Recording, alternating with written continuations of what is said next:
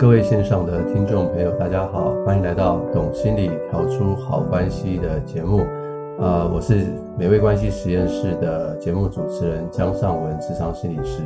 哦，今天非常高兴啊，我们可以邀请啊，我们暖心全人咨商中心非常优秀又温暖的心理师啊，林嘉欣心理师来跟我们一起去分享今天的主题。那我先啊，把时间交给他，让他自我介绍一下。大家好，我叫林嘉欣心理师。呃，我的专长的话，比较会是在像是情绪障碍相关，像是忧郁啊、焦虑啊这一类。那还有情感，遇到感情的问题，那还有伴侣之商、亲子这一块。嗯嗯，对，那个嘉欣心理师哈，常在我们这边跟很多人谈感情的议题。对，那很多人都得到很多的帮助，所以他是一个非常和蔼可亲又专业的心理师哦。我们今天特别哈，就是邀请他来我们节目，是因为我们要谈一个很多人常常会问我，或或者是问嘉欣心理师的一个问题，就是为什么我会碰到渣男，或者是男生就说为什么我会碰到渣女啊？他们就很痛苦啊，对，然后就来咨商啊。那在咨商的过程中呢，就常常听到他们很悲凄的爱情故事。啊，那我身为心理师，我听了其实我也觉得很难过，嗯啊，就觉得说他们在感情里面哈、啊、受到很多的这个挫折和不应该的对待啊，就觉得非常的难过，他们会碰到这一类感情的事件啊，所以我想说今天可以透过跟啊嘉欣心理师的这个分享跟访谈啊，让更多人知道啊这个什么是所谓的渣男或者是渣女啊，所以假如你听了我们这一集之后，我就希望你好像。打了疫苗一样，你就对这一类的人哈有一个警觉性，有一个啊、呃、免疫力。这种人一靠近的时候，你就会警觉说：哦，这个可能是这个节目里面所说的渣男跟渣女啊，我可能要特别小心。哎，假如我真的被他深深吸引的话，那我也要问问看自己，接下来掉入这个感情的话。会不会很值得这样子？好，嗯，所以这是我想跟嘉欣心理师共同录制这个节目的这个原因。对，啊，这是我的想法，想听听看嘉欣心理师他对于这集的节目他有什么样的想法。好，因为我最近就是注意到有一本书，那他是台湾的一个精神科医师写的，那他的书名叫《渣男病态人格》。这本书其实我我看完之后，我觉得相当的有意思，因为他把因为我们一般坊间或是社会上常常讨论到渣男，其实那个定义是相当分歧的。就是有些人觉得只要他劈腿就是渣男，或者是只要那个男生吃软饭就是渣男，类似像这样。那可是这本书上面他会，他是用比较像是精神医学的角度，然后去做一些人格疾患的分析。那书中的那个作者就是精神科医师，他是有提到一件事情，就是说。他说：“呃，这一类就是造造成别人心碎的渣男们，他们可能不一定完全就是属于直接就是在精神医学上面定义的人格疾患的人，但是其实只要你在行为上，或者是说你某些人格特质上有一些这一类的倾向的话，其实都是足以让让生活当中的呃另一半啊是相当受伤的。”哦，那个谢谢嘉欣心理师的分享啊，的确是如此哈。就是我们一般社会上所说的渣男哈，跟刚刚那个嘉欣心理师的所提到的这个渣男可能不太一样。嗯，那可能一般社会上所提到的渣男，就是不外乎就是啊，可能就是劈腿啦，啊劈腿嘛哈，脚踏两条船嘛，哦，或者是什么始乱终弃嘛。当然这样也是很渣啦，就是就是把。呃，玩完一段感情之后，就把人家给甩啦，然后再寻觅另外一段感情。嗯、对，但是对，这个书是写的再更深一点，就是从人格特质上面去分析，可能他们的内在的世界，或者是他们在某些在看待所谓尊重、同理心这一块，对对对的状况。对，的确是这样，的确是这样。可能我们要理解哈，就是说这个。渣男你不能看表面呐、啊，对不对？嗯，哎你不能看他这个啊表面的行为啊，脚踏两条船啊，始乱终弃啦，哈，或者是暴力倾向啦，哈，嗯，这是他表面的行为嘛。那可是，可是我们真的要去了解一个渣男的背后的原因的话，可能要从他的性格，嗯，去着手，来比较知道到底他是个什么样的人，嗯，对。那以往这一类的人哈，假如我们没有很清楚的去辨识他的话，可能我们会开始会被他表面的这个行为所欺骗。在我智商室里面有很多的个案是女性，她们有时候谈到这个问题的时候，她、嗯、们常都会说：“她怎么会变成这样？嗯、啊，她刚开始都很好啊，她也对我很好啊，然后她也很照顾我啊。可是当我们呃熟了以后，变成男女朋友以后，她就开始变样了。”嗯，他说他这个人的人格怎么会变成这样？嗯，对，所以我就跟他讲说，我们不能只看表面的行为，对，我们要可能要更深入的去探讨这些渣男他们或渣女了，我们不要只是骂男生这样子，渣男或渣女他们背后是怎么形成的？他们有哪一些在人格上的缺失？嗯，那那嘉欣心理师，你觉得呢？他们在哪些人格上可能会有一些缺失呢？我觉得就是刚才老师提到一个就是蛮关键的一件事情，就是很多女生可能刚开始的时候会觉得说，哎，他明明就对我很好啊，怎么为什么慢慢交往久了之后才开始注意到他到底懂不懂我的感受啊，等等这一类的。像在书上有提到，就是说，呃，当他们在找猎物的时候，当然要去注意，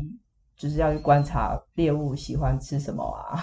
啊，你说他们把人当猎物是吧？然后对他们要找一些下手对象的时候，就是他们当然会去观察，就是说这猎物喜欢什么啊，喜欢听什么啊，所以他们当然会去注意所谓人性这一块。也就是说，他们自己是没有同理心，嗯、可是他们会去利用别人的同理心。哎呦，这个要注意一下哦。嗯，对，很多人会觉得说他刚开始对我很好，他很懂我，就很懂我，是不是等于他很有同理心？呃，或者是说尊重这件事情，他很尊重我，也不一定是真的尊重。对对，所以他们在建立亲密关系这件事情上，为什么没办法长久？没有办法一段关系维持很久？一般我们在建立亲密关系这件事情上面，其实就是必须要具备真正的懂得尊重跟同理这一块。那他们其实缺乏这个能力，所以他们的关系是很难有一些正向，然后具有深度。有意义的连接，所以他们的他们常常在关系里面的尊重，只能在初期的那种表面的互相尊重，这其实不是那种真的骨子里面的去去懂得说去关心啊，或者是尊重你的感受，所以会在关系里面的时候，就会后期会觉得很难过这样子。是是，也就是说，他刚开始为了要追你嘛，所以他就会表现出很绅士的样子。对对，对，然后他的同理心。或者是他对你的尊重，只是为了达到他的目的，对啊，并不是他本身是有同理心的，对对对，对，所以嗯，对，因为其实真正的同理心并不是懂我这件事情叫做同理心，因为其实真正的同理心是还包含，就是说你会去关心、在意、你重要他人的感受，你会愿意想要为他的感受，呃，承担一些责任，为了不要让他这么痛苦。所以你不会去做出让他很痛苦的事情。是是，的确是啊，这真真的是啊。因为两个人相处，嗯，假如你不能够去在乎对方的感受而有所改变的话，那真的是会很痛苦的一件事情。嗯，对。所以就是说，这一类渣男或渣女的性格有一个缺陷，就是他们比较缺乏同理心。嗯，对。对，但是他们会很在意自己有没有被你同理。啊，对对对，他们要他们要的是。自己以自我为中心，对他们比较自我中心。对，他他要你同理他，可他不想同理你。对，啊，大概有这样的特征。大概是这样。嗯嗯，这个应该蛮清楚的哈。对，哎，有没有什么例子？比较常见，就是他们会有一些，他们其实应该说主要的特征就是比较自我中心嘛。所以说，呃，可能你会感觉不管什么情况下，好像都是你的错。就像是说这本书上面有提到一个，就是说先生他劈腿外遇。然后他那个小三打电话去骂太太，那太太就把小三骂他的过程就是录音下来，然后甚至公开，然后让先生的呃同事知道，然后也让那个小三等于丢了工作。那先生对于太太这样行径非常的愤怒，因为他会觉得说，今天你会让我就跟别人搞外遇，就是因为你一直长期对我不好。你没有正视我的需求，然后你甚至没有满足我的生理需求。小三都骂你骂得这么公道了，然后你还会就是你还这样子讲，而且你还原来你早就知道这件事情，你还隐忍，然后再把这件再再把这件事情就是公开出来，就是说你没有一开始戳破我这件事情，然后你隐瞒这件事情，然后让小灿打给你之后，你再把他的这个对话再公开出来，你真的是很恶劣。这就是在他的世界里，他会觉得，呃，不管我怎么做，那我遇到的困境，我都是受害者。就是所谓他们的一种自我中心的一个剧本概念。是是是，对，谢谢那个嘉欣刚刚分享的例子哈。对啊，真的就是这样了。他们就是自我中心，他们认为都是别人害了他。对啊，这所有的错，就算他犯错，也是别人让他做错。对，就算是他劈腿，也是别人让他劈腿。对。对，就是他的太太不好，所以他劈腿啊。对，或者是呃，他的女朋友不够好，所以他必须得去劈腿这样子。对，对所以所以就很多这种，就是让我们听了就很匪夷所思的一种状态。对啊，但是假如你站在一个渣男的角度，就知道，所以他们缺乏同理心，所以他不会同理到你的感受，他只在乎他自己的感受，所以自然而然他就会做出这些让身边人很伤心的事情。嗯，啊，对，这个同理心哈。那还有什么样的？啊、呃，性格上的缺陷呢？除了同理心以外，呃、我，觉我觉得可以区隔一下所谓浪子跟渣男。我觉得其实有一些不太一样的地方，就是有一些在情感上面其实很玩得很开的一些玩家，可能他们比较像是浪子，类似就是说他们会在感情开始的时候就会先跟对方说：“你不要对我认真哦。”然后我可能我我们就是先类似就。暗示就是说，我们只是玩玩的，或者是在这场清场游戏里头，我已经先跟你说，我是我就是玩家，然后你也可以当玩家，但我们是在我们就是玩家，我们没有要认真。所以如果你问他说，哎，你一周可能有多少性伴侣？他可能也会很老实的跟你说，他也不会做任何隐瞒。那这这一类的人，他们。其实不是没有同理心的，他们也也懂得尊重人，只是说他就是一个已经设定一个目标，就是我现在没有要回头上岸，我还打算要继续在这个像开放式关系，现在也蛮流行这种就是这个状态。那他们是某一种人啊，但坦白说，我觉得开放式关系的境界是很高的，对，那不是一般人可以做到。那可是说这样的一个一个一个一个状态下，其实。还是有某种程度的尊重跟同理对方的感受，也就是说，他因为会在意，可能会在意你会难过，不想耽误你的时间，那他会先跟你说明，如果如果你要认真的话，那你就我们就不要联络，这样可能对方也会也还是会觉得难过，也会觉得很渣，但是他跟所谓这本书上面提到的属于比较像人格疾患的状态就。是有一些区隔的，是是，对，就是嘉欣刚刚有提到这种浪子的心态，这是但是很特别，就是说让自己是那种浪子的人，通常也可能觉得自己蛮有魅力的哦，对，他们其实有一定程度的自信，这样子，对对对，一定程度的自信跟魅力，所以他才敢说这样的话嘛，哈，嗯，对，不过哈，我我是觉得，因为在我们的啊心理学专业里头来看呢，因为爱情这种东西哈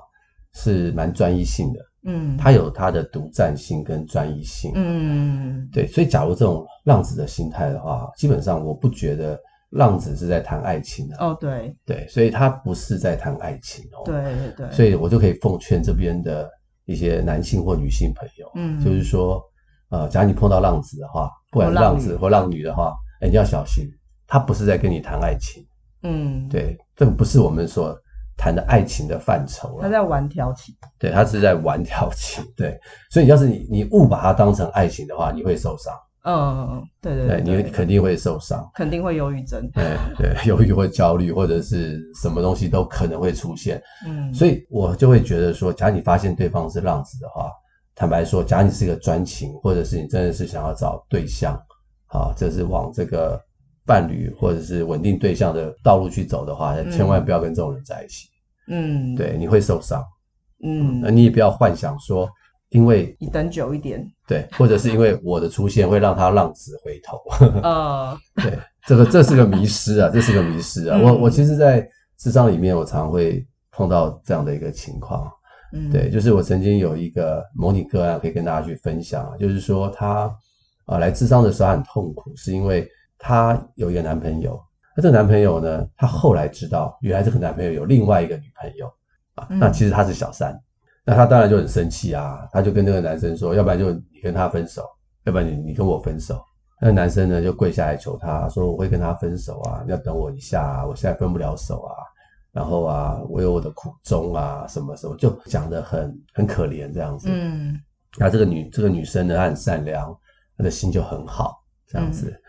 然后呢，这样的戏码呢，就一直拖啊拖啊，拖了多久，你们知道吗？拖了十年。哇！对，十年后，这个女生来找我咨商啊，非常的痛苦啊，因为她说，这时候我该怎么办？我的青春岁月十年已经被她拖掉了。我现在叫他分手，他还是不愿意，他还是脚踏两条船。嗯，对。那我说，那当时为什么你会相信这个男生会跟你在一起呢？嗯，他说了一句话，他说：“因为我相信我可以拯救他。”嗯，对，我也听过。对，他说：“我相信我可以拯救他，他会浪子回头的。”嗯，结果没有想到，十年了也没有拯救。嗯，对，所以这个很挑战，所以我会觉得哈，在感情世界当中哈，我们其实应该要找一个真的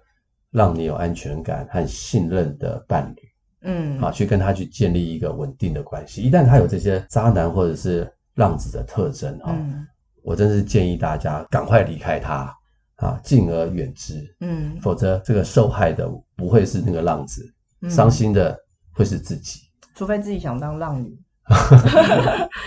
对对对，但是有我我也有朋友是这样，有朋友是这样，嗯，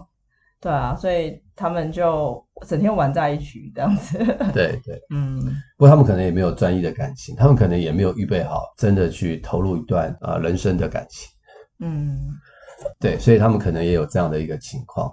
好。呃，我们刚刚就讲到了浪子啦，好，让大家去理解一下，这种人还不少哦。就像现在这个大家对于这种性关系啊、一夜情啊这种交友软体很泛滥的这个年代，哈，嗯，很多人真的就是觉得自己就是浪子或浪女的一个心态，在跟人在交往，哈，所以我会觉得，假设你是要想投入感情的听众的话，啊，你要避开这些浪子跟浪女，否则你就会有很大的伤害。好，那除了那个同理心之外，哈，嗯，我记得那个嘉欣好像也跟我讲到，就是有认同的问题哦，啊，他们好像有认同的一些问题。嘉欣要不要分享一下？这个指的是什么？对，因为其实这本书上面，它主要是依据所谓精神医学的人格疾患的角度来讲，所谓的定义，所谓渣男或渣女啦，就是说人格疾患其实主要有一个很大的一个，呃，之所以称之为疾患，是因为他人格不是足够成熟的状态。即便不管他今年几岁，他的人格状态就不是一个发展够成熟的状态。所谓的一个成熟的人格状态，他在所谓认定这一块，所谓自我概念这一块，就是说一个健康、一个健足够健康、成熟的一个成年人的人格状态，他会明白，就是说他是一个具有独特性的一个人，然后他的独特性，所以他跟别人有清楚的界限，然后也因为他个人的独特性。所以他是一个有价值、值得被尊重的人。那因为他，那是这样想，并不是说他就比较自恋啊，或自大，而是说他会因为他自己有这样自我概念，他就会觉得说，推己及人，也会觉得别人也是一样。就是我身边的人，不管是他、他、他，任何一个人都跟我一样，是具有独特性的，然后是值得被尊重的，值得被好好对待的一个完整的人。这样是一个叫做。足够成熟的一个一个认同，对自己的自我认同。可是，如果说是具备就是所谓人格疾患的人的情况的话，他们的认同这件事情上就会有一些状况。例如，像是呃，像是所谓反社会型人格，他的他对自己的独一性，他会曲解为是排他，然后他会认为他是世界的中心，所以他可以任意的宰制、忽视别人存在，甚至侵犯他人权益。然后就有可能会做出一些让人觉得很瞠目结舌，哇靠，这种事你也做出来，像这样的一个行为，也有举例到，就是说像是自恋型人格，他就会将自己的独一性曲解为是独尊，而这种独尊的这种状态，他会表现出好像凌驾于他人之上，然后也会跟所谓的反社会型人格有一点接近的地方是，他会认为自己是世界中心。然后，但是这个世界是必须要是崇拜他的，因为他是他是属于比较优秀的，类似像这样的一个比较曲解的对自己的认同。像这样举例。对，就是有一些人那种自我认同出了一些问题。嗯，就像刚刚那个嘉欣说的这种，比如说他比较有那种反社会倾向的哈，嗯，他大概就觉得全世界都对不起他，他可以用各种不同他觉得的方式去对待别人，他不会尊重别人啊，没有道德界限，对，没有道德界限啊，嗯、或者是那种自恋型人格，就觉得他是这个世界上的王这样子，嗯，那对，那别人就要崇拜他，对。啊，他就是不断的在贬低别人啊。享受被崇拜，或者是他自己觉得很开心，好像别人在崇拜他。对，借着贬低别人去提升自己。哦，对，作为他的伴侣，就会常常会体验到被贬为一文不值，对的那种概念。这样，这个我们在伴侣智商里面就常常听到，嗯啊，就是听到有一些啊、呃、先生啊或太太啊，大部分先生比较多，就会骂太太，嗯嗯，然后。骂太太呢？呃，像是取笑他、取笑啊之类的，嗯，嘲笑啊，取笑说你怎么那么笨啊？嗯、啊，你连这个都不懂啊？嗯，我跟你说了几次啊？啊，就是一种很轻蔑的一种态度去对别人，嗯、对，这种都是一些这种认同有一些状况，嗯，对，就像嘉欣说的，就是说一个人能够好好的自我认同啊，懂得自己的存在跟别人的界限，他也能够去尊重。嗯，别人啊，就不至于去说一些这种伤害和贬低别人的一些话。嗯，对，所以他们在认同上也是出了一些一些问题。嗯，啊，界限不太清楚，这样子。对对对，有没有什么例子啊？就是我们在生活中碰到的一些例子。生活中碰到的例子比较多，呃，听到就是说，呃，像是哦，我听过有一个很夸张，是说。伴侣对太太说啊，就先生对太太说，就是意意思是小孩笨啊、无能啊、低能啊，类似像这样的话。然后，然后就会说，今天你要不是遇到我，把你捡回家，你你像你这种你这种程度的人，你早就死在路边了。哇，说的这么夸张啊？就就是讲的就是他很伟大，嗯，然后好像这世界上只有他能够嗯救了你，那你是一个很无能、很很低能的一种生物，或者是很。level 生存能力很差，类似像这样的概念。是是，对，大家听了就觉得很奇怪哈，怎么会有人这样说这种话哈？嗯，那真的就是有啊。我们在智商室里面常听到很多受伤的这个个案，他们就会说他们伴侣怎么对待他们。嗯，对，所以这一类的人都是在一种心理的认同上出了一种问题。好，那个嘉欣好像还有另外一种呃人格上的一种缺陷哈。就是跟自我指引有关啊，哦、要不要跟大家分享一下那个自我指引指的是什么？好，就是说，呃，所谓人格的自我指引，一般我们在讲比较呃成熟的状态的话，就是会追寻一种一致的而有意义的，可能是短期或者是长期的生活目标。那在行为上会采用有建设性的，然后是符合社会的内在标准的，然后同时它。个体也会具备建设性的自我反省的一种能力，也就是说，其实人只要活着，都会有某种程度的生活目标，不管自己有没有清楚意识到这个目标的存在，其实都会都会有一个稳定的一种自我目标在。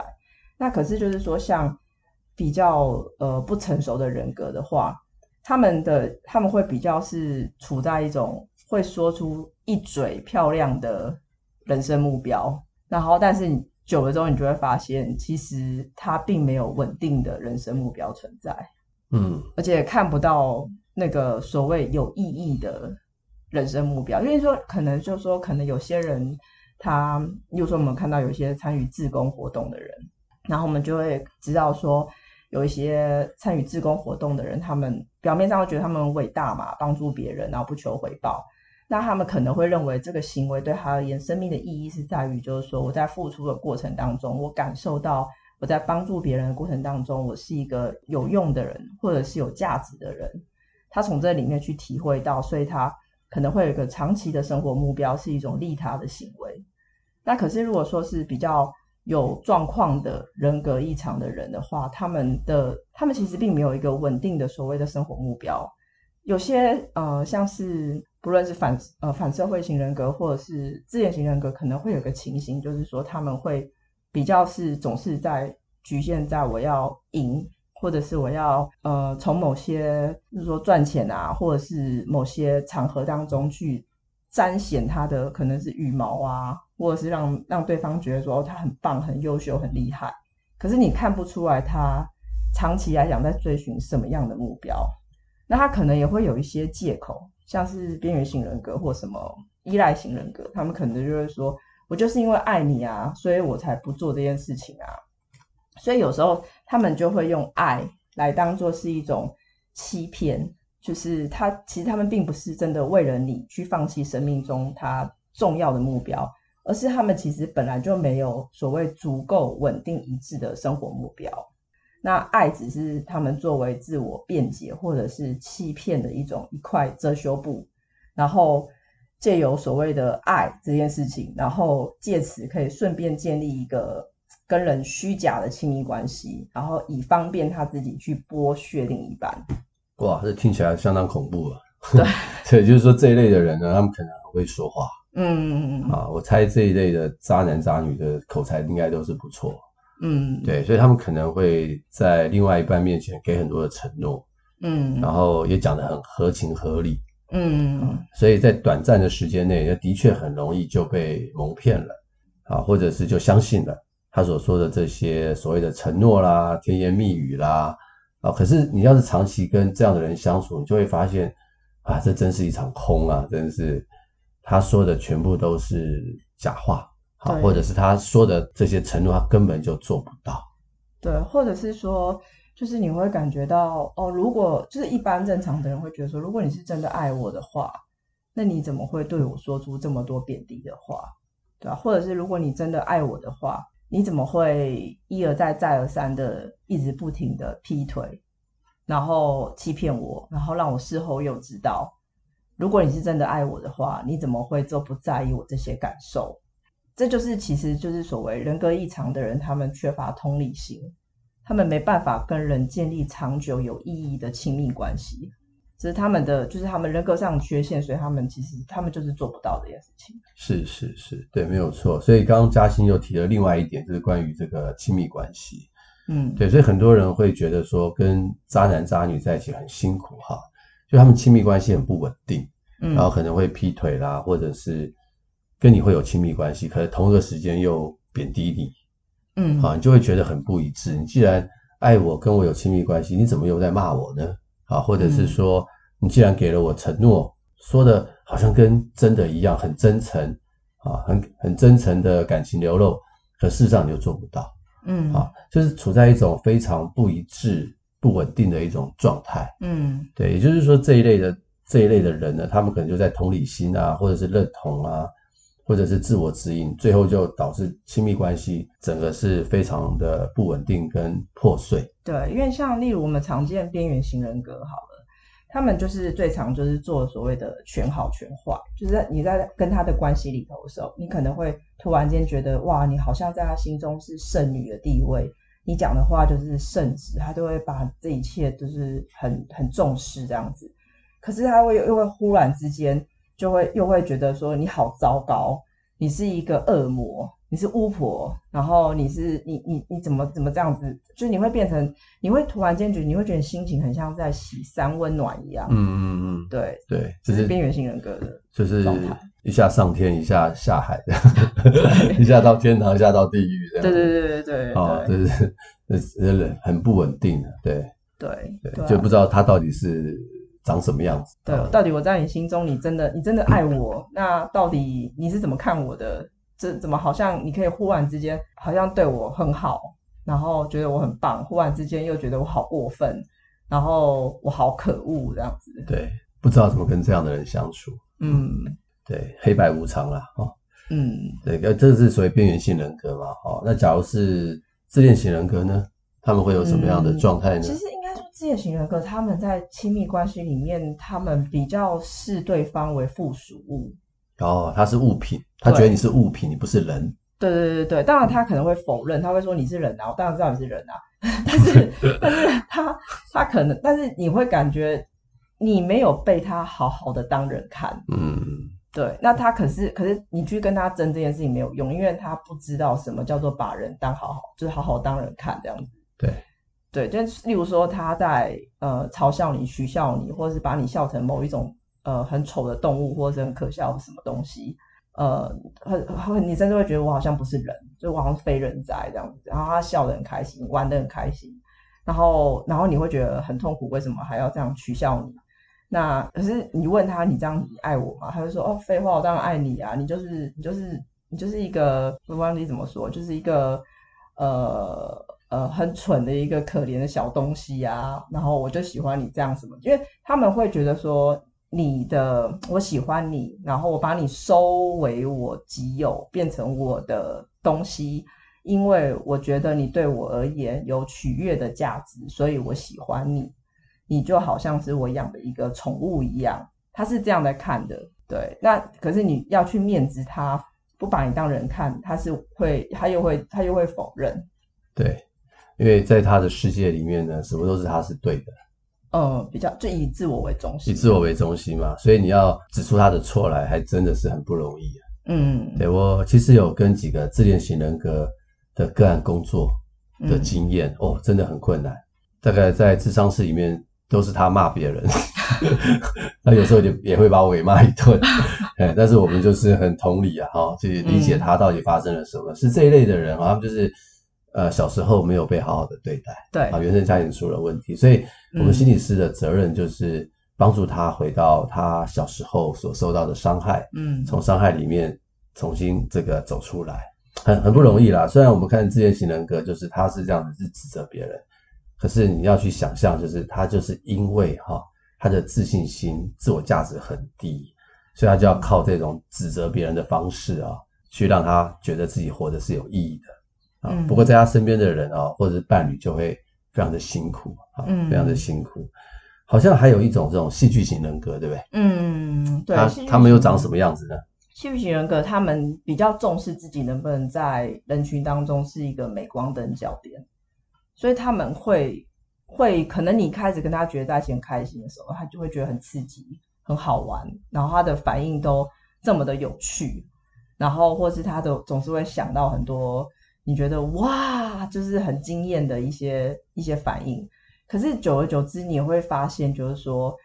他，因为他那个需求就是成为别人注意的焦点，这个需求实在太大了，大到他可能会做出更多让你觉得很不可思议的行为。是是，他就是要希望人家把他看成明星吧？对对对对对对对对，没错，就是他很需要被。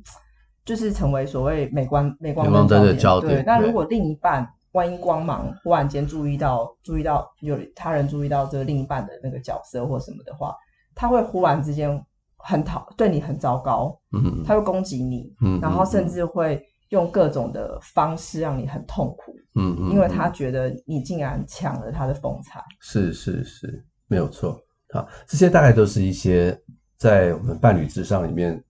常常会碰到的一些很大的一些问题啊，就比较偏向于人格上的一些问题啊，这些东西都比较不好去处理跟解决，因为人的性格哈，真的是说不是不能改变啊，他要花比较长的时间去改变。嗯，好，所以我刚刚去分享那个自恋型人格的例子哈，我一个个案就是在我跟他谈了很长的时间，嗯，他有没有改变？他有改变，哦，可是呢，改变的很慢。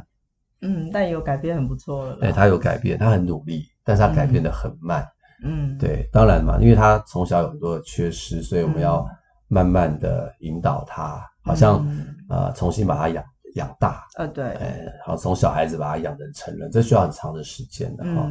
所以有这些人格缺失的人，的确会造成身边的人的很多的痛苦。嗯，不过大家也不要呃因此而就是说排挤他们。哦，对，对。我觉得跟他们相处是辛苦，但是如果说你了解他们的生命历程，你会就是会知道，他之所以现在没办法把人好好的尊重当人看，是因为他在成长过程当中照顾他的那一位主要照顾者，可能妈妈或爸爸，也是一个不把他当人看，然后根本不尊重他、羞辱他的一个可怕的父母亲。是，没有错。的确是哈，所以他们有背后有很多的这个心酸的故事啊。那只是说你身边的人可能你不清楚，无法无法去理解。那我们我跟嘉欣，我们是心理师，好，我们跟这一类的个案有很多的接触，所以我们可以知道他们背后心酸的故事。嗯，好。不管怎么样，我们就是会用一种比较同理跟怜悯，或者是包容的态度去看待这一类的人，这样子也希望能够协助到他们。嗯、好，我们今天的节目哈，就先到这边告一个段落。啊，我们今天就是跟大家去分享到底什么是渣男。啊，不管是一般的定义，或者是书中的定义。啊，希望今天的节目可以让你更认识关于他们的一些背后的个性。啊，尤其是那四点啊，同理心啊，认同啊，自我指引跟亲密关系哈，就让我们对这一类的人有一些更多的认识。但我想强调的是，就是说，我们也啊，我们也不要把我们贴上标签，说啊，你就是那个渣男呐、啊，你就是那个嘉兴心理师说的那个那个没有同理心的人啊，尚文心理师说的那个什么的人啊，哎，我们千万不要这样做。哎，对对对，这样我们其实把人家贴标签。其实不太好，嗯，但是我觉得，因为人都很需要一些感情的生活啊，嗯，呃，这一集的节目就是让你知道说，当你碰到这一类的人的时候，你可以怎么样跟他们相处，嗯，啊，你可以决定不要跟他们进入感情生活，还是可以做朋友啊，哎，可以做朋友，嗯、对，然后慢慢引导他们这样子，嗯、如果你可以的话 或者是把他们转介到心理师，对，如果他觉得痛苦的话，对，但通常是他们身边的太痛苦，哎，对对对。不过人都是会改变的啦啊！只要他们想改变的话，他们去做心理智商其实是不错的，对，好，也可以了解一下自己发生发生了什么事，所以不要给他不要帮他们贴标签。那我们人每一个人都是没有完美的人，每一个人都是值得被尊重的啊。那我们只是要去了解这一类的人在我们身边的时候，我们可以怎么样去自处啊？那当然，假如你已经结婚了啊，你的另外一半有这一类的性格的话啊，你听了我们的节目，你说哇，天哪！糟糕，我的另外一半怎么是这个样子？哈、嗯，也不要太过于惊吓。嗯，啊，我我刚刚说过，人都是可以改变的。嗯，因为爱哈，爱可以在圣经里面啊，因为爱可以遮掩许多的过错，而、嗯、不是说爱遮掩过错，就是说爱是可以改变很多不能改变的事情。嗯，啊，所以我觉得两个人好好相处，好好沟通，还是可以一起去寻求一些帮助。嗯，我就是跟大家去分享到这边。那嘉欣心理师有没有什么话最后要跟大家去分享？呃，我我觉得刚才尚文老师讲的很好，就是说我们其实还是可以。我觉得我我个人啊是抱持一个就是跟大家都是